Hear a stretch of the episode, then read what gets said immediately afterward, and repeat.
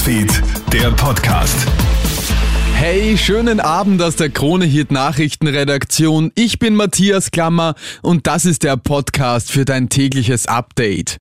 Krebspatienten gelten als Hochrisikopatienten und sind deshalb besonders gefährdet durch das Coronavirus. Jetzt appellieren Menschen mit der Diagnose Krebs an alle ungeimpften, sich unbedingt impfen zu lassen. Denn ihr Immunsystem ist oft sehr schwach, sodass eine Impfung bei den Erkrankten nur wenig Schutz bietet.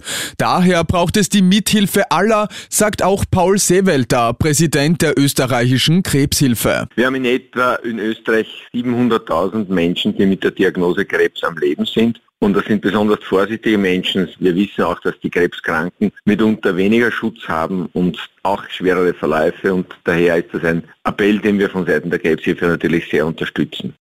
Ein aktueller Test des Vereins für Konsumenteninformationen zeigt, dass drei von vier Kaugummis bedenkliche Stoffe enthalten. Bei der Untersuchung sind 101 verschiedene Kaugummis getestet worden. Das Erschreckende ist, dass 78 davon kritische Zusatzstoffe enthalten. Birgit Beck vom Verein für Konsumenteninformation. Allen voran das Titandioxid, weißer Farbstoff, der in Verdacht steht, erbgutschädigend zu sein und dann auch noch zwei zwar zugelassene Konservierungsmittel, BHA und BHT, die aber im Tierversuch eine hormonähnliche Wirkung zeigen. Und in Tschechien ist jetzt ein Paar in flagranti erwischt worden, und zwar im höchsten Kirchturm des Landes. In Pilsen haben die zwei Turteltauben ihr lang ersehntes Wiedersehen mit einem Liebesspiel gefeiert. Das Problem, es waren Besucher im Turm. Diese alarmieren daraufhin die Polizei. Das Paar musste noch an Ort und Stelle wegen Erregung öffentlichen Ärgernisses eine hohe Geldstrafe bezahlen.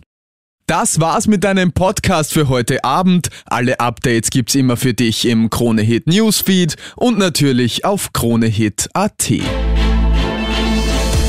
Kronehit Newsfeed, der Podcast.